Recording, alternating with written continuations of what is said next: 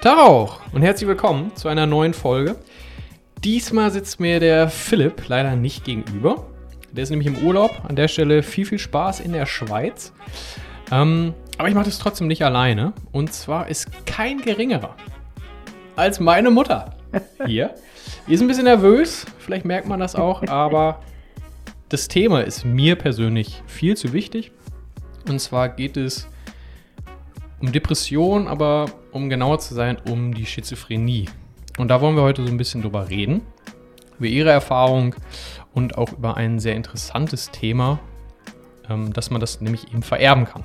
Aber dazu später mehr. Erstmal schön, dass du hier bist. Ja, hallo Marius, mein Kind. Freue mich auch. ja. ähm, möchtest du vielleicht erstmal kurz so ein bisschen erzählen, wie lange hast du, also so ein paar Fakten dazu, wie lange hast du das, seit wann?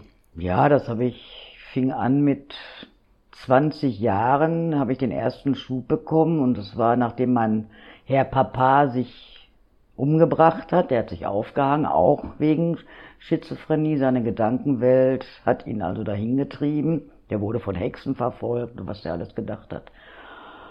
Und kurze Zeit später bin ich dann im Skiurlaub, der war sehr schön, der Skiurlaub, alles toll. Und da ist dann zum ersten Mal meine Krankheit ausgebrochen. Und dann bin ich ein paar Tage da liegen geblieben. Irgendwie keiner hat sich so um mich gekümmert, weil keiner wusste, was überhaupt mit mir los war. Alle überfordert mit mir. Und letztendlich dann zu Hause bin ich dann nach Ablabeck hm. eingeliefert worden. Und da war ich dann lange Zeit, also vollgepumpt mit Medikamenten, aber die haben mich einfach nicht mehr in diese Welt geholt. Und irgendwann kam ein Meerschweinchen mit ins Krankenhaus und das habe ich dann wohl wahrgenommen. Ja, die waren alle so, wussten nicht mehr, was sie mit mir machen sollten, ne, weil ich überhaupt nicht reagiert habe. Aber mein Meerschweinchen habe ich dann erkannt. Also wirklich dein Meerschweinchen? Ja, ja, mein Meerschweinchen. Ja, ja, meine Mutter hat das reingeschmuggelt. Ach so. Okay. Und also nur kurz für die Zuhörer, auch, auch ich höre eigentlich diese ganzen Geschichten wahrscheinlich teilweise zum ersten Mal. Wir haben mal ein bisschen drüber geredet, aber so spezifisch nicht. Und das wollte ich eben nutzen für den Podcast, damit auch meine Reaktion darauf so authentisch wie möglich ist. Ähm, du hattest jetzt gerade von Schüben geredet. Ja. Also der ein oder andere kann wahrscheinlich noch nichts damit anfangen, hoffentlich. Ähm, wie muss man sich das vorstellen? Ja, das ist eigentlich so, dass man, also das war so nach meinem Krankenhausaufenthalt, so sage ich jetzt mal vier, fünf Monate später, war ich in der Welt, alles war gut, bin entlassen worden, war auch wieder normal, habe die Tabletten abgesetzt, macht man nicht, bloß nicht machen, aber ich habe es dann auch in, weil ich einfach keinen Bock drauf hatte, ne? und konnte dann wieder zwei, drei Jahre gut leben und dann kam dann wieder so ein Schub. Ne? Da kommt dann immer wieder, das ist man nicht permanent, das ist nicht permanent, aber ja, es kommt dann halt immer in Schüben. Dann hm. wird man wieder eingeliefert, weil man. Also es zwei, drei Jahre lagen dazwischen. Also in der Zeit war Ruhe. nichts. Absolute Ruhe hatte ich nichts. Vollkommen ganz normal gelebt. Ganz normal alles. Jetzt habe ich mich also in, in einer Sache, sage ich jetzt mal, auch schon mal ein bisschen informiert darüber. Ähm, Du hattest gerade gesagt, dein Vater hatte das auch schon. Das ist ja vererbbar, beziehungsweise ich glaube, also korrigiere mich da gerne, wenn ich da falsch mhm. liege, aber es ist nicht nur vererbbar, sondern es wird immer vererbt. Zumindest ist, also es ist eine andere Form von Vererbung, wie man das vielleicht so von Krankheiten kennt. Ähm, oder vielleicht sogar von Behinderungen oder so. Oder von Kält. Ähm, das schlummert in einem, aber das heißt nicht, dass es ausbricht. Also ich habe es wahrscheinlich auch, also es ist sehr, sehr, sehr wahrscheinlich, aber es muss nicht unbedingt ausbrechen. Also in meinem ganzen Leben nicht, weil da, dazu müssen eben diese Events stattfinden. Also es müssen irgendwelche Trigger ausgelöst werden. Genau. Äh, die man dann ja auch nicht wahrnimmt und nicht behandelt, beziehungsweise vielleicht auch einfach mal ein bisschen klein redet und dann bricht es irgendwann aus. Also muss es ja auch bei dir der Fall gewesen sein, dass immer irgendwas passiert war, du hast nicht drauf reagiert. Ich meine, damals war die Psychologie vielleicht auch noch nicht so weit oder ähm, die Aufklärung wahrscheinlich auch gar nicht so weit, dass du jetzt daran gedacht hast, das überhaupt zu haben. Ähm, ich weiß nicht, ob es offiziell bei deinem Vater, also bei meinem Opa war. Nee, nicht wirklich. Nein, nein. Er war zwar Okay. in Behandlung, kriegte auch Tabletten, hat die aber auch nicht genommen. Der Mhm. hat sich dann mehr so dem Alkohol gewidmet. Ja, und das war natürlich nicht der richtige Weg. Ne? Also jetzt so Retroperspektiv, was würdest du sagen, ach guck mal, da hätte ich es eigentlich schon merken müssen bei diesen Sachen.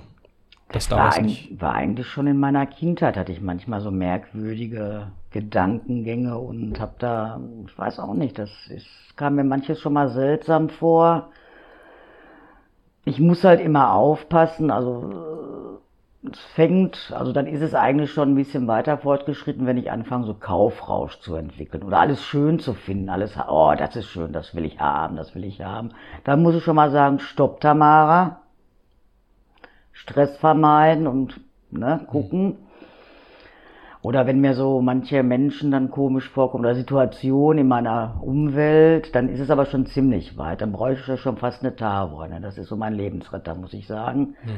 Das ist eine Tablette, ohne die ich dann nicht klarkomme. Ne? Also dann, Jetzt, da waren jetzt wieder viele interessante Punkte dabei. Ich hoffe, wir springen nicht ja, äh, viel ich, zu sehr, ja, aber wahrscheinlich. ähm, die Auslöser für dich oder wo, wo du jetzt merkst, okay, jetzt ist es gleich soweit oder jetzt ist es vielleicht schon zu spät. Was ist es bei dir oder kann man das sogar verallgemeinern?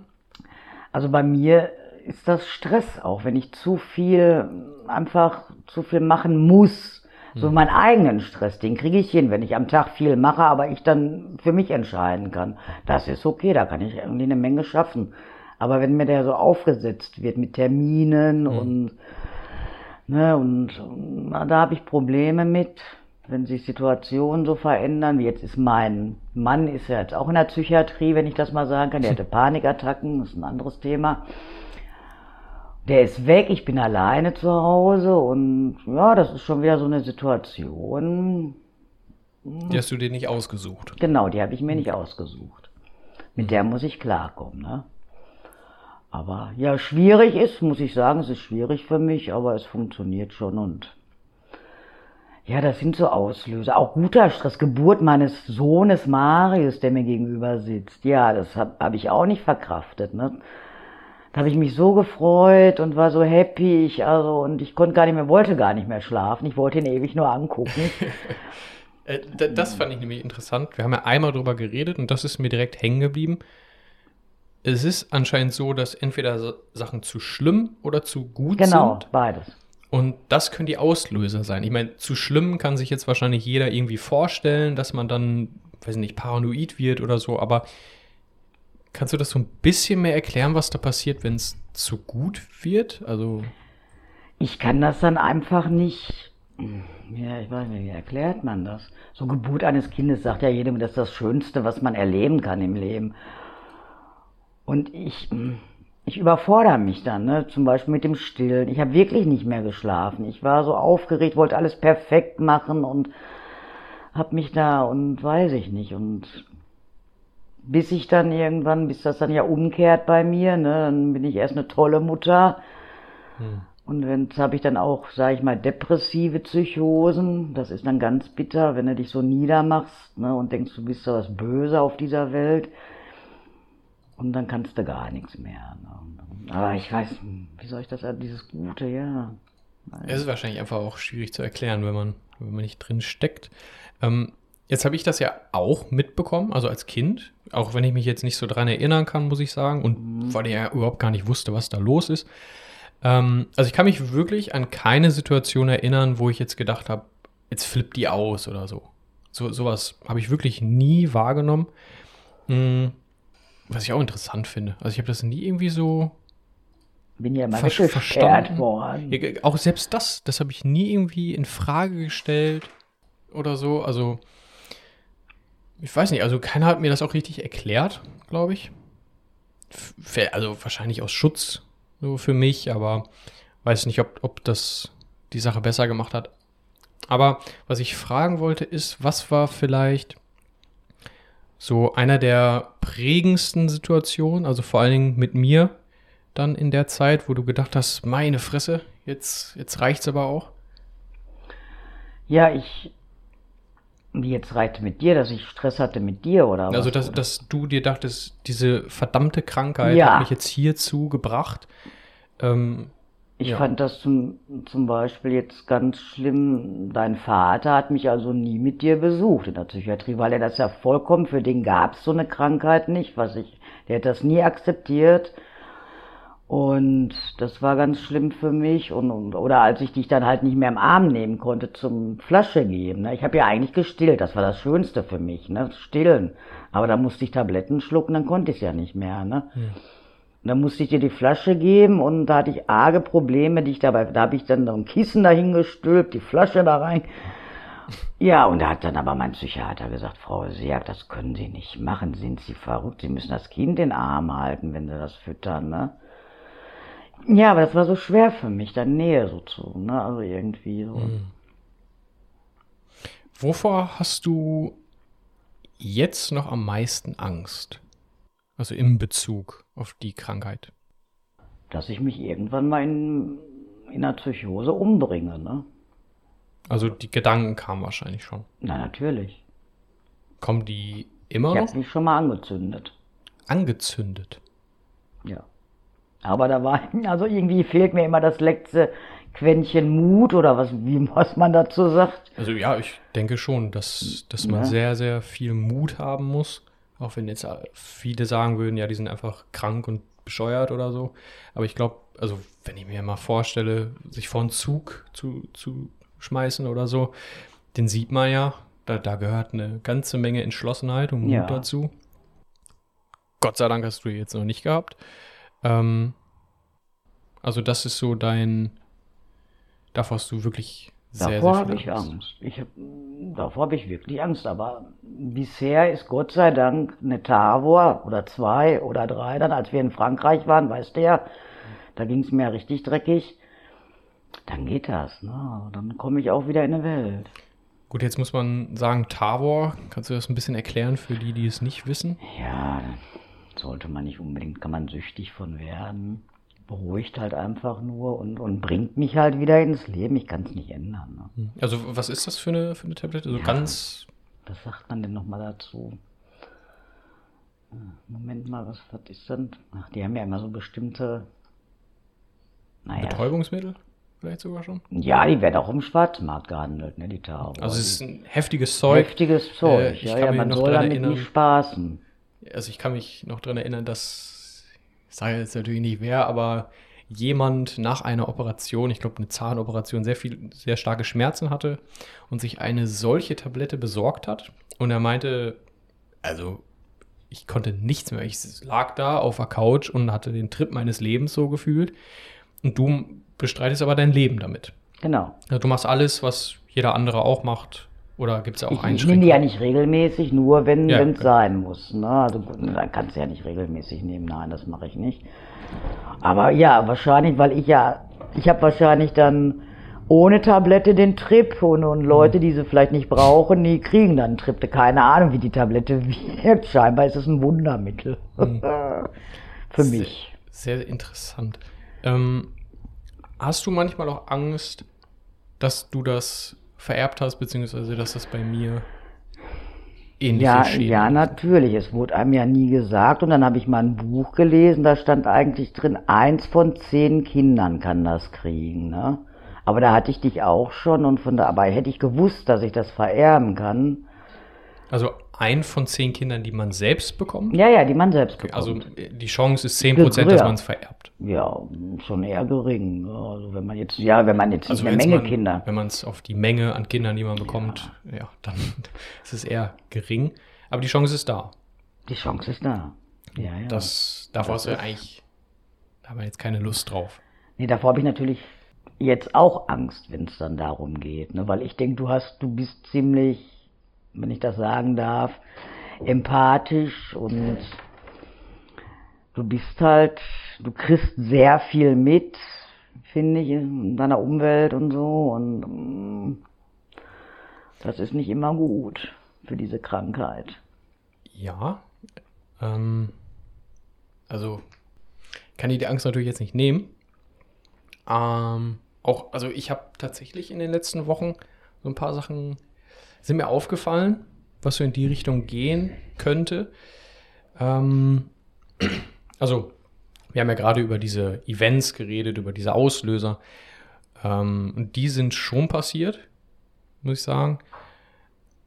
Ich bin noch in diesem reflektierenden Zustand, also dass ich es noch reflektieren kann. Ich habe auch schon mal ähm, mit jemandem geredet aus diesem Bereich, sage ich, sag ich jetzt mal. Und er hat natürlich auch gesagt, dass, also nachdem ich alles so erzählt habe, dass das verständlich ist, dass ich diese Angst habe, dass es auch bei mir da sein könnte. Aber nochmal, es heißt nicht, dass man es, man hat es nicht einfach, wie ähm, ein Gendefekt oder sowas, sondern das muss auch erstmal ausbrechen. Und ja, solange das nicht ausgebrochen ist und man sich vielleicht sogar Hilfe sucht und man sich damit beschäftigt, ist alles noch okay. Du bist nur sehr, sehr anfällig dafür. Genau. Und ich muss schon sagen, dass, dass ich das bei mir beobachten konnte. Dass, also, ich, ich habe mich da zu wenig mit auseinandergesetzt, dass ich wissen könnte, okay, das sind Anzeichen für Schizophrenie, aber es sind oft so paranoide Gedanken. Also, dass ich mir Dinge vorstelle, die nicht da sind oder sowas. Also jetzt nicht, dass ich sie wirklich sehe, sondern ich interpretiere die schon da rein. Aber so schlimm, dass ich mir das selbst einrede, ja, das muss doch so passiert sein. Das, das geht ja gar nicht anders. Die andere Person belügt mich doch gerade. Das habe ich nicht bei jedem. Das, das ist das Gute. Also, ähm, das möchte ich natürlich auch unbedingt vermeiden, dass ich dann jetzt misstrauisch gegenüber jedem bin. Ja, also ich habe ja, das, das vor allen Dingen. auch zu der Krankheit, dieses Misstrauen dann auch, ja, ja. Hm. Ja, also das, das habe ich, oder das merke ich, da bin ich ein bisschen empfänglicher, dass ich misstrauisch mhm. sein kann. Ich meine, jetzt ist es in der Situation, ich möchte nicht so darauf eingehen, was es jetzt genau ist, aber ähm, da sind es, glaube ich, so alles, war alles verkehrt, was verkehrt laufen konnte. Ähm, aber ich bin da halt sehr, sehr vorsichtig. Es findet auch ein reger Austausch äh, mit der Person statt. Ich habe hab das auch gesagt und meine Bedenken, meine Angst und ähm, ja, also es ist alles in Ordnung. Ähm, aber wenn es halt zu schwer wird, haben wir auch beide gesagt, dass ähm, das ist ja bescheuert. So, das, das dann weiterzumachen, das, das macht ja keinen Sinn. Da ist mir meine Gesundheit dann auch einfach ein bisschen zu wichtig. Ähm, anstatt jetzt aus emotionaler Sicht zu sagen, nee, ich schaffe das schon irgendwie. Ich glaube, das haben schon andere gesagt.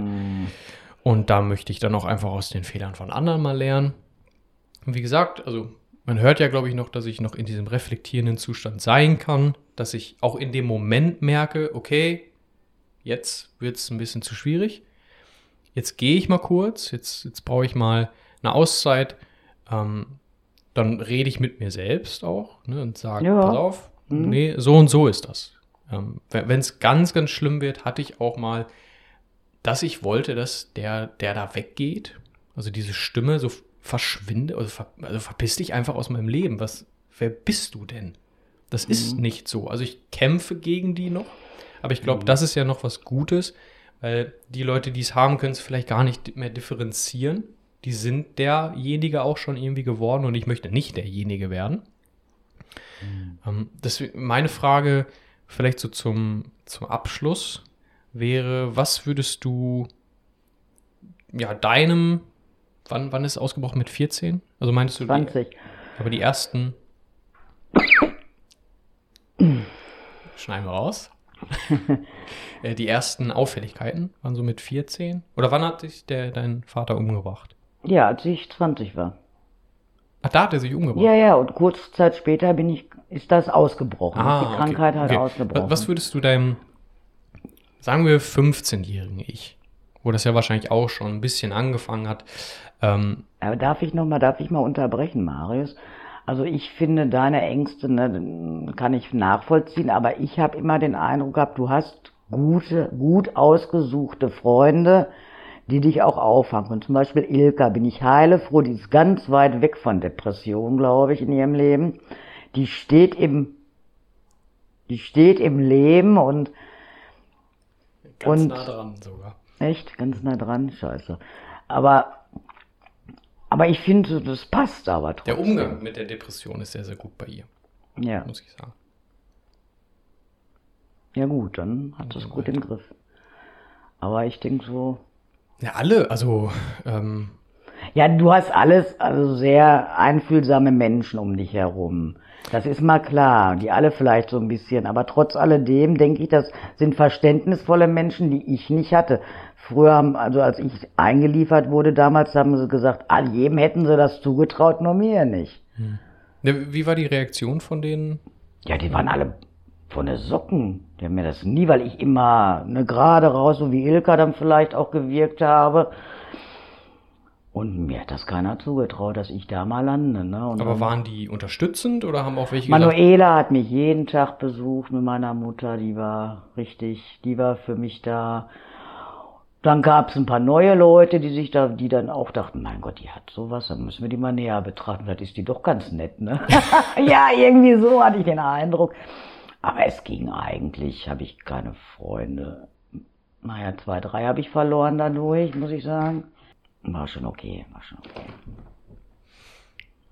Also da muss ich auch sagen, ich, ich habe dich ja doch besucht, nicht mit Papa äh, in Applerbeck. Ach ja, stimmt. Da muss ich sagen, ich, also ich weiß nicht, ich weiß nicht, wie alt war ich da. Oh, da war es ja Nicht, sieben. Ja, nicht so alt. Ich weiß nicht, ob ich verstanden habe, wo ich da bin, aber ich habe es nicht gemerkt, sagen wir es mal so. Nö.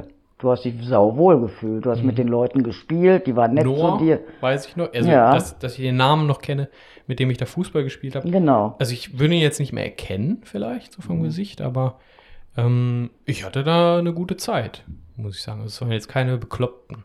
Nee. So. Nein, du warst auch immer gerne und das, das war auch ganz normal. Ihr habt richtig Spaß gehabt sogar. Ja. Was, also nochmal, die Frage wollte ich gerade so. aufbauen. Ähm, was würdest du deinem früheren Ich, sagen wir jetzt mal, oder auch vielleicht Zuhörern oder Menschen, die mit ähnlichen Problemen zu kämpfen haben, ähm, mit Stress und sowas, was würdest, würdest du denen raten? Was sollten sie vielleicht machen? Was ist so der erste und wichtigste Schritt? Was ich ja gut fand, war diese Pegasus-Gruppe. Da wurde die Krankheit, da wurdest du aufgeklärt, wie du selber auf dich achten sollst, ne, auf Anzeichen, also aufschreiben, was sind so die ersten, womit, wann, ne, dass man das alles so, so schon, also mit anderen, mit einer Person, die das da leitet, schon irgendwie so macht oder Menschen dann Adressen aufschreiben, wo man sich hinwenden soll, wer ist dann für mich da, dass man das alles so parat hat. Das hat mir sehr geholfen, muss ich sagen. Da gibt's extra so Gruppen, die werden auch angeboten in Psychiatrie, also damals zumindest, weiß nicht, wie das heute ist, dass man da einfach sich mehr mit beschäftigt, also viel aufmerksamer in sich reinhört ne, und nicht einfach so drauf losleben. Also auch Ja, ein sich bisschen- trauen, um Hilfe zu bitten. Das auf jeden Fall. Gut, das kann ich ja. Also ich merke, dass das viele Leute überhaupt nicht können. Das geht mir so auf den Sack. Also ich kann das sehr gut, vielleicht auch zu gut manchmal. Also muss ich sagen. Aber ich finde das auch wichtig, dass man Hilfe annimmt. Ne? Dass man so viele Menschen können das nicht und das ist schlimm, finde ich. Du bist ja auch in Behandlung. Ja. Also du bist bei einem Psychologen, richtig? Nicht mehr so. Da bin Nicht ich seit mehr? einem Jahr. seit- Bei meiner Psychiaterin bin ich noch. Aber beim Psychologen, da habe ich jetzt mal endlich mal eine Pause gemacht. Wie lange warst du da? Ach Gott, oh Gott. Zehn Jahre, zwölf Jahre. Zehn Jahre. Also eigentlich ständig. Hm. Ich habe es einfach nicht ohne geschafft. Ne? Dann war ich nach kürzester Zeit. Wobei hat er dir denn geholfen? Ja, einfach mit mir selber klarzukommen. Ne? Also es hat zwar alles, das dauert halt alles seine Jahre, weil ich habe es ja nur auch schon lange. Aber ich denke, dass er mir schon geholfen hat, so einen richtigen Lebensweg zu finden oder was mir Spaß macht, was hat mich unterstützt mit meinem Mann, hat er immer, weil der ist ja nun auch nicht ohne, ne? Muss man auch erstmal mit klarkommen mit dem Kerl, aber er ist schon wichtig für mich, ne? Also ich denke schon, da habe ich schon den richtigen Banausen. Er hat immer Monster zu ihm gesagt. Na, was macht das Monster zu Hause? ja, aber sowas habe ich, glaube ich, gelernt bei ihm. Aber von meinem Sohn habe ich auch sehr viel gelernt. Ei, da wollen wir nicht mit anfangen. Na klar, na klar. Ähm, hast du noch einen Schlusssatz, also irgendwas, was du der Menschheit noch mit auf den Weg geben möchtest? Habt Spaß am Leben, Leute. ist schön. Wir sind hier im Paradies und das Paradies ist nirgendwo anders, sondern hier auf dieser Welt und macht das Beste draus. Das fand ich einen schönen Schlusssatz. Besser jetzt Philipp auch nicht hingekriegt. Äh, Ja. An der Stelle nochmal einen schönen Gruß. Schönen Gruß. Ähm, ich bedanke mich recht herzlich bei dir für die Offenheit. Ich glaube, das ist nicht selbstverständlich, Nein. über diese Krankheit so offen zu reden, mit den ganzen Erfahrungen auch. Ich denke, wir hätten noch zehntausende Podcasts füllen können. Falls ihr da draußen Lust habt, noch mehr darüber zu hören, also ich kenne diese Frau ja jetzt doch besser, als man denkt. ähm, ich könnte sie auch nochmal einladen. Also ich hätte auf jeden Fall Lust drauf, ähm, dann nochmal ein bisschen intensiver vielleicht drüber zu reden. Michael, ne? Der, der kann ja jetzt vielleicht auch mal was äh, dazu sagen. Ja. Ähm, also sowas. Solche Themen, falls euch die interessieren, schreibt uns gerne. Bei Instagram sind wir da am besten zu erreichen unter tagauch.podcast. Und ansonsten seid lieb zueinander. Vor allen Dingen zu euch selbst. Und in dem Sinne, macht's gut, Nachbarn. Macht's gut, Nachbarn. Finde ich gut.